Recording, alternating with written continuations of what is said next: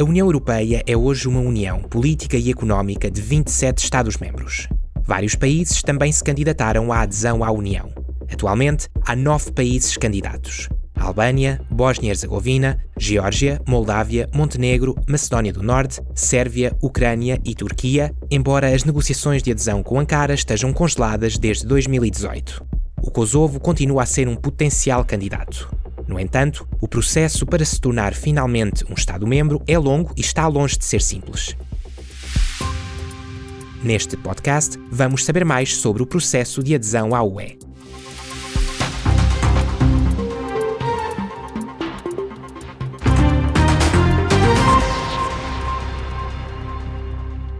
Para se candidatar à adesão à UE, um país tem de ser europeu e respeitar os valores democráticos da União. Necessita igualmente de instituições estáveis e democráticas e do Estado de Direito. Além disso, deve ter uma economia de mercado em funcionamento e a capacidade de assumir e cumprir as obrigações decorrentes da adesão à UE.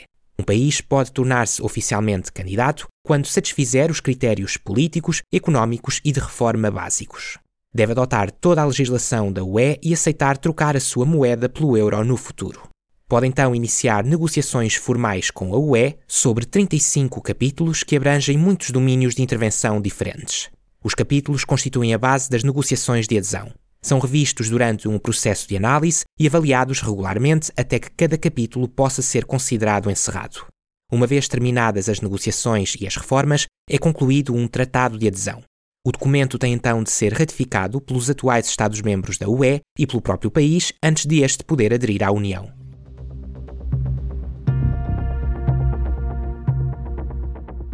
Os nove países candidatos são a Albânia, a Bósnia-Herzegovina, o Montenegro, a Macedónia do Norte, a Sérvia e a Turquia, bem como a Ucrânia e a República da Moldávia desde junho de 2022, às quais se juntou a Geórgia em dezembro de 2023. Estes três países percorreram um longo caminho para chegarem a este ponto que a guerra da Rússia contra a Ucrânia terá seguramente acelerado. O Kosovo continua a ser um potencial candidato. Todos estes países beneficiam de financiamento da UE, de aconselhamento político, bem como de acordos de associação, proporcionando um amplo acesso ao mercado interno da UE.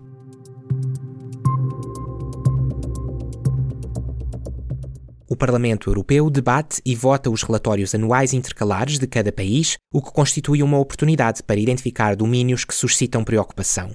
A sua aprovação é igualmente necessária para que um país possa aderir à União Europeia. O processo de alargamento é um investimento na paz, segurança e estabilidade na Europa, como afirmou a Presidente do Parlamento Europeu, Roberta Metsola, durante a Conferência de Alto Nível sobre os Balcãs Ocidentais em junho de 2022. O alargamento foi sempre visto como um processo transformador para os países que querem olhar para a Europa como o seu lar. Segundo a Comissão Europeia, a Sérvia e o Montenegro poderão tornar-se Estados-membros já em 2025.